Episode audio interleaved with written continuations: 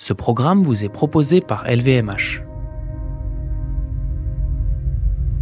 The luxury uh, sector is really about making us dream, making us value and understand the extraordinary in terms of experience, in terms of materiality, in terms of crafting. It makes us dream. C'est pas du luxe. C'est pas du luxe.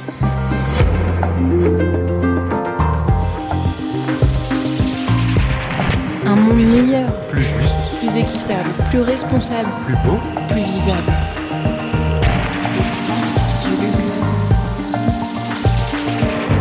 Un monde comme ça, c'est pas du luxe.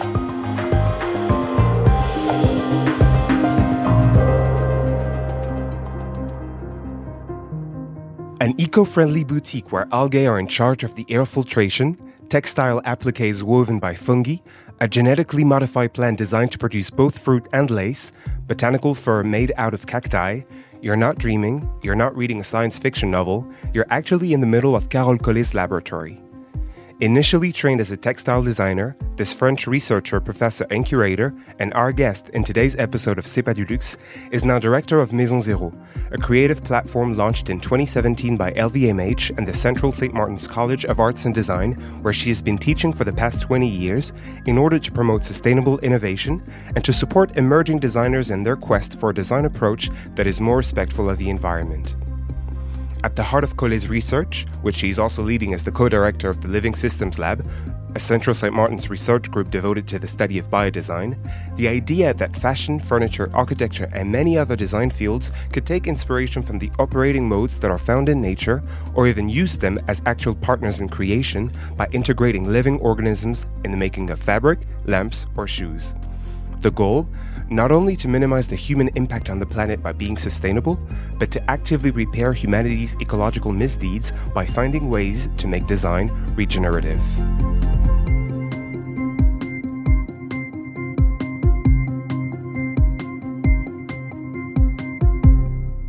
This uh, research lab was set up very much still in, in line with the inquiry into how we can better produce. One of the key, I think, potential for us to rethink how we make is to look at biology. And two things happened. First of all, I encountered someone called Janine Benyus who wrote a book on uh, biomimicry, and I just realized that's where the answers were in nature. If we can learn from how nature makes at ambient temperature in local environments with local ingredients in a cyclic system, then surely we can learn from that and adopt these principles in the way we make and manufacture products. And then I was very uh, privileged to work with a Nobel scientist, uh, Sir John Sulston, in a project commissioned by the Medical Research Council in London with Professor Amanda Fisher, who curated an exhibition where uh, five Nobel laureates were paired up with five researchers and five designers. And this meant having conversations with uh, Sir John Sulston, and he taught me about biology. He explained to me how life works, and that really was highly influential for me.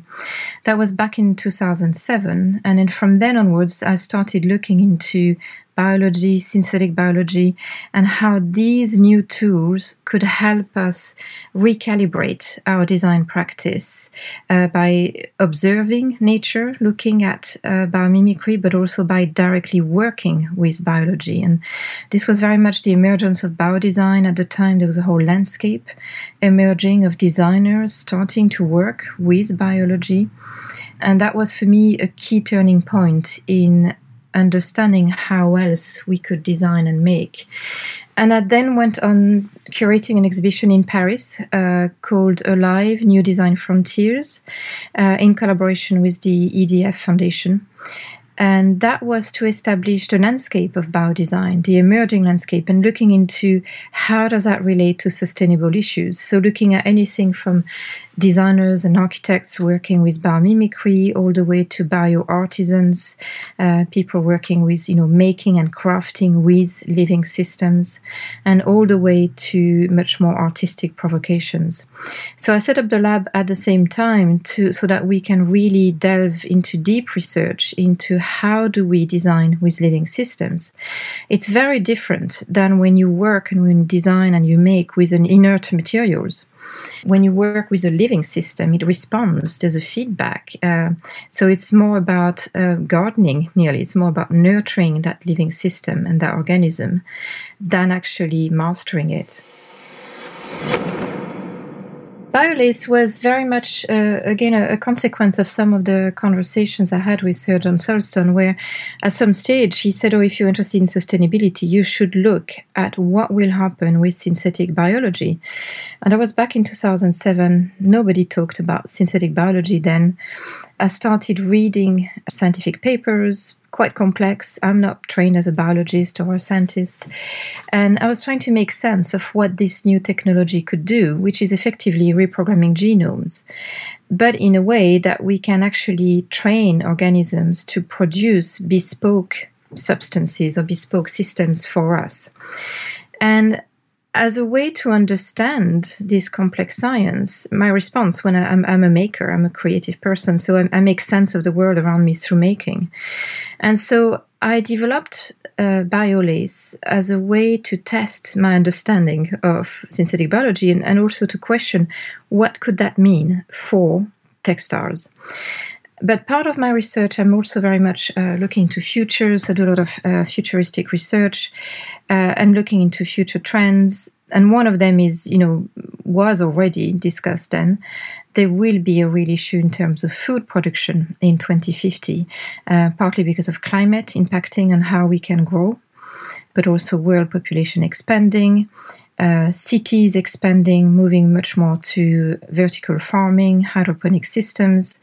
So I was interested in looking at could we, through synthetic biology, design these multi engineered plants that would produce both textile fibers through their roots and food at the same time. So that was the idea of trying gaining on time, on space, and being more efficient in terms of production. But it was designed as a as a critical design. It was designed as a series of photographs, photorealistic photographs, so they look real. Uh, so one of them is a, a strawberry lace, which you can see a strawberry plant with a black strawberry and a black lace fabric in its root. And the idea is to harvest both the strawberry and the lace at the same time. But this was done as a provocation, really, to look into what would the textile industry do with synthetic biology we are humans. We tend to be fairly anthropocentric in our approach to making things. But I think for us, the, in the lab, it's very much a fundamental research lab. So we're really opening up questions, and, and it's a curiosity driven research where we're exploring what could this mean? How does it work? Can we go into helping, supporting, and regenerating systems? But first of all, we need to understand those systems and how do they work. C'est pas du luxe. C'est pas du luxe. But Carole Collet's work isn't just a fun thought experiment about our future ways of living. For her, the stakes are actually quite big, since the main goal is to find solutions to problems that already exist and that are worsening with every minute. There's a lot of really um, quite depressing reports. You know, if you look at the IPCC Code Red latest report this summer, in my view, for me, quite a disappointing COP26. Um, so I think, you know, I'm not always optimistic. But when I talk about 2050, that was really in particular for the, the BioLace project, really looking at, at that uh, stage. For the mycelium research, I'm looking much closer because I think we need to start to actively find new ways to design in a post petrol economy. How can we move away from using non renewable? And I think we need to accelerate this. And I have to say, I think the the whole biodesign scene is is extremely dynamic and vibrant a lot is happening and it's really encouraging to see the level of r&d and innovation taking place or that has happened in the past five years even compared to the 20 previous years. I think it's really uh, energizing and, and encouraging. Uh, but anything we do now will have a consequence on what happens in 2050, 2060. So we need to really accelerate that transition. And that can be done through research, of course, but through exhibitions so we can inspire a lot more designers to, to in, engage with that biorevolution and to really show them that by learning how nature works, how biology works, we can start to design and make in a way that's that's much more biocircular, but also a lot less impactful on natural systems. I think luxury can be more than sustainable. I think, if anything, luxury can go beyond sustainability, go beyond just being a custodian of, of natural um, systems. And this is again a new departure in design, but I think we can now, and we're beginning to understand how we can design to regenerate ecosystems and climate. It's about a mindset, really. Currently, our worldview is that we take from the natural environment. We take materials, resources for energy, food, for luxury. We make with it, we use it, we consume it, we often dump it now. But I think the next worldview is to really look at how we can reverse this and how we as humans can start to repair the ecosystems we've damaged. And there's a real shift uh, right now towards regenerative agriculture and we're beginning to work on notions of regenerative design. So we've just launched a, a, new master's in regenerative design that will open next year at Central St. Martin's, and this is done in my in my role as director of Maison Zero, the partnership platform with LVMH. Because we want to go beyond net zero, beyond just being sustainable we have to repair the climate and biodiversity very very quickly. So i think for me luxury if anything is it's in a luxury sector that we can reach that level of going beyond net zero into regenerative practice. So designed to nurture and support an ecosystem designed to nurture and support endangered crafts. Um, so I think design can be very powerful, both as a narrative but as a strategy to look at how we can repair what we have damaged quite heavily in the past 20, 30 years. We set up Maison Zero back in 2017. Uh, we've had a long time collaboration between LVMH and Central St. Martin's, but in 2015 we decided to make it a very formal and strategic partnership. And one aspect of that partnership is to do with scholarships, supporting future talents, future students to really embark on their creative careers. And the other aspect was to explore uh, sustainable innovation for luxury. And we've renamed uh, the partnership Maison Zero um, because in, in the group uh, we talk about maison. It's very much a culture in the luxury sector, and zero was because we wanted to you know go back to square one and really look at okay what does this mean if we start from fresh. What does luxury look like? And our focus now for the next five years is to develop R&D for regenerative luxury as well as developing uh, what we call disruptive curriculum. So, looking at new ways, quite radical ways to teach design. So, our designers can learn how they can repair ecosystems, climate, and communities through their design work. Are you confronted to um, young designers and emerging talents that are actually worried and do that because they are worried about the state of the planet that they have been left with? Yeah, very much. I mean, we have some students joining us because they want to learn how they can continue their design creative passion but actually adopt better practices. So they, you know, that's very much a concern. We have hosted citizens assemblies. Students are generally very interested and concerned. And our role really is to make sure they know the facts. You know, so I lecture a lot about what happens, what happened at 26, at COP26. But uh, our role is to empower them and inspire them so that they can learn how they can actually use their creativity as leverage to make change. And that's really critical for us to not just uh, tell them that this is a very difficult future we're facing, but to tell them what they can do both as a citizen and as a creative. For the past few years, Maison Zero has also been awarding some of Central St. Martin's students with the Green Trail Prizes. Can you tell me a bit more about that? We set up this award to a highlight these incredible projects, but b also recognize that it's hard work and recognize their efforts and their energy uh, in in investing their creativity in in that space. Uh, we've had loads of different projects, and the partnership is um, across all our courses at Centre Saint Martin. So anything from architecture to fashion, jewelry, ceramics, industrial design, material futures, uh, biodesign. And we also have a new award for our fine artist that we've started this year called This Earth uh, Maison Zero Award. Some of the projects we've had were very much in the in a biodesign field. So we had someone like Jen Keane, who won the award with her bacterial weaving technique. She's now gone on to setting up a startup company called Modern Synthesis, uh, based in London. Another one was Elissa Brunato, uh, both from Material Futures, who looked into using uh, nanocellulose and, and cellulosic research to develop bioiridescent sequins without using chemical coloring systems. Last year, we had an interesting project uh, from MA Industrial Design. Francesca, who looked into quite a, a devastating issue in Italy, in particular, with a lot of olive trees being uh, attacked by Xylella. And Xylella is a, is a parasitic uh, condition. We don't know how to treat it.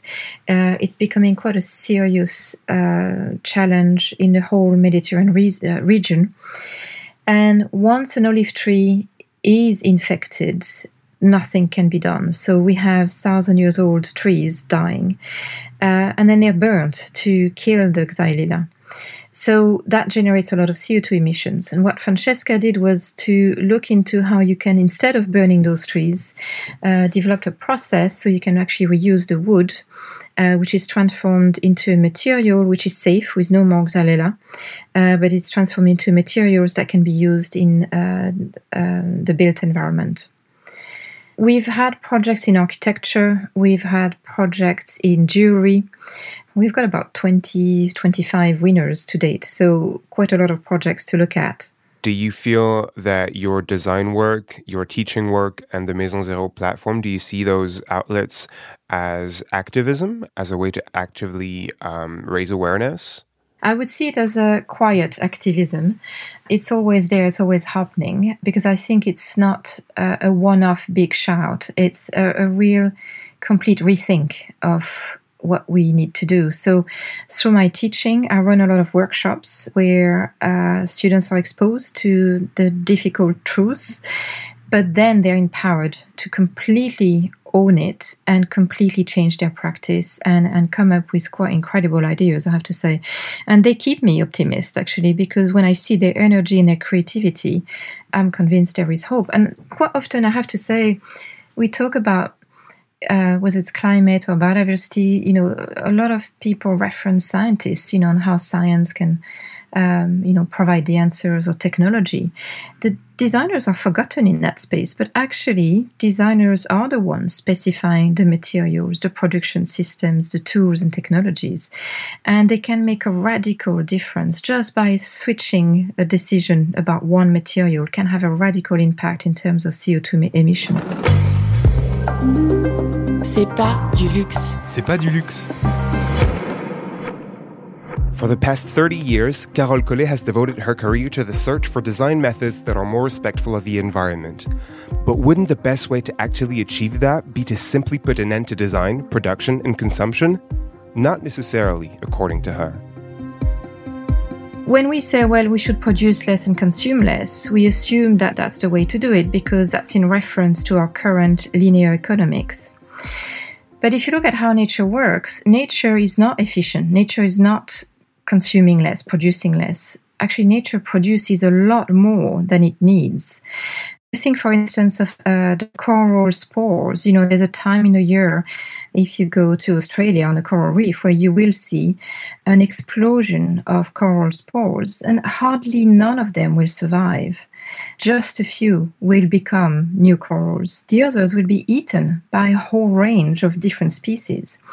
So, that prolific, generous uh, fabrication of biomatter serves other species you know, when you say produce less, consume less, it's still inscribed in that linear thinking. But actually, if we move to a much more circular, generous, bio inspired way of, of thinking, it's not about producing less, it's about producing better in a way that actually nourishes and replenishes our systems. And that's not easy. We don't really know how to do that very well. We're beginning to know that in agriculture, looking at a lot of traditional techniques like permaculture, milpa. We're moving into regenerative agriculture, which actually, whilst it's growing food for humans, actually repairs our soil, draws down carbon, and sustain a whole range of new species and brings back biodiversity. And that's the shift we need to make. So for me, thinking about producing less, making less is actually not the right discourse. The discourse is how we produce in a way that repairs our world the way nature does. And I was wondering how um, work that is that time consuming and that is that uncertain at times can create a revolution in a world where consumption goes so fast? This is really about the, question of, of research. Uh, you know, when you develop research, it, it, it, takes time to get to the right to the right answer based on whatever the research question is. If I make a parallel with medical research, uh, you know, some of the medicine that you might consume today probably were researched even, you know, 10, 20 years ago. It takes time to get to the right place before you can go into commercialization you can accelerate that by funding. I mean, if you look at um, the vaccines that we now have access to uh, in relation to COVID, that was developed extremely fast because there was an extreme injection of funding.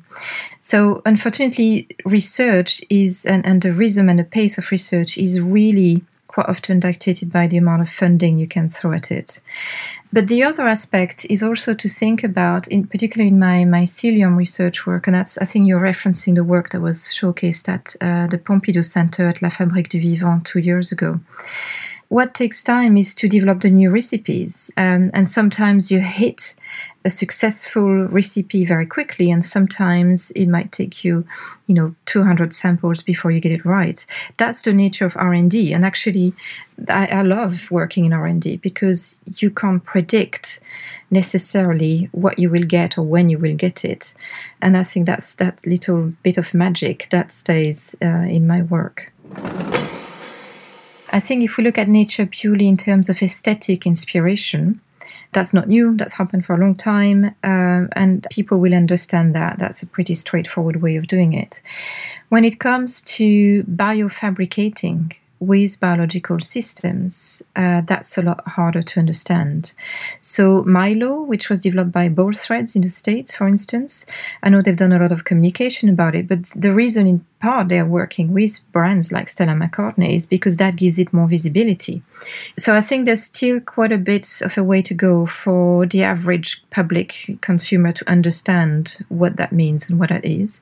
I know for our designers, for our students, it's, it's ex- really exciting. And, and we now have a grow lab at Central St. Martin's. We develop these biofabricated materials, and there's a real enthusiasm for researching, understanding how we can do this.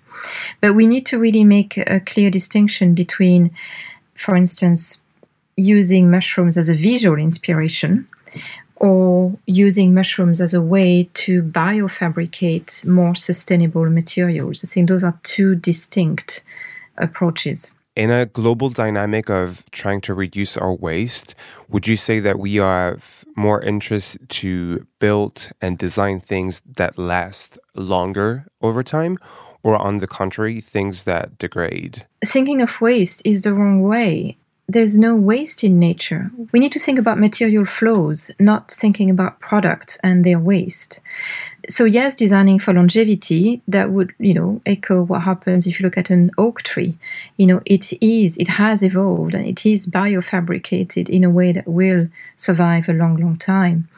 But equally, you could look at a butterfly. It will just have a few well some butterflies will have just a few days to survive so it's not it's not what matters. What matters is how it's produced the embodied carbon embodied water embodied energy level but how we design systems of flows of material flows as opposed to design product. And it's a different mindset. For me looking at reducing waste is still part of that old mindset of you know a linear system where you make you use and you waste. Waste does not exist in nature It's just different stages of a material flow. We need to really start thinking differently. And if you think more in circular system, there's no waste. So I think we need to stop even thinking that waste exists. We need to make sure that we design material flows.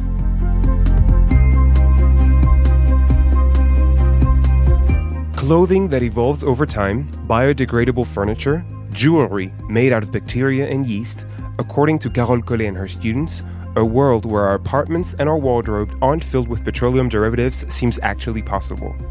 If, however, you don't really have a green thumb but are determined to protect the environment, then you have until 2050 to learn how to not kill a plant in five days.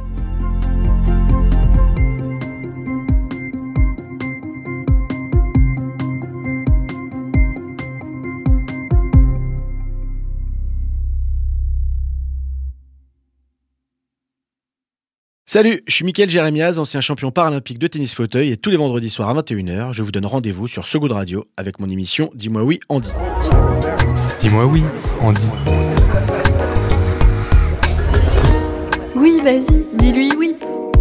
Et pour quelle raison, s'il vous plaît? Eh bien, pour parler de la plus importante des choses. Car avec mes invités, on discute plaisir, jouissance, douceur, des histoires de frissons, de coquinerie, de rire. Bref, on digresse sur le sexe. Mais pas de n'importe quelle manière. Sur Dis-moi oui, on on en parle en essayant d'oublier personne, mais vraiment personne. Jeune, vieux, moche, beau ou belle, homme, femme ou aucun des deux. Avec deux bras, deux jambes, parfois moins, parfois pas du tout. Et on en parle surtout avec gaieté, respect, sans tabou, ni fausse bienveillance. Retrouvez Dis-moi oui, on en podcast sur toutes les plateformes d'écoute. Dis-moi oui, Andy.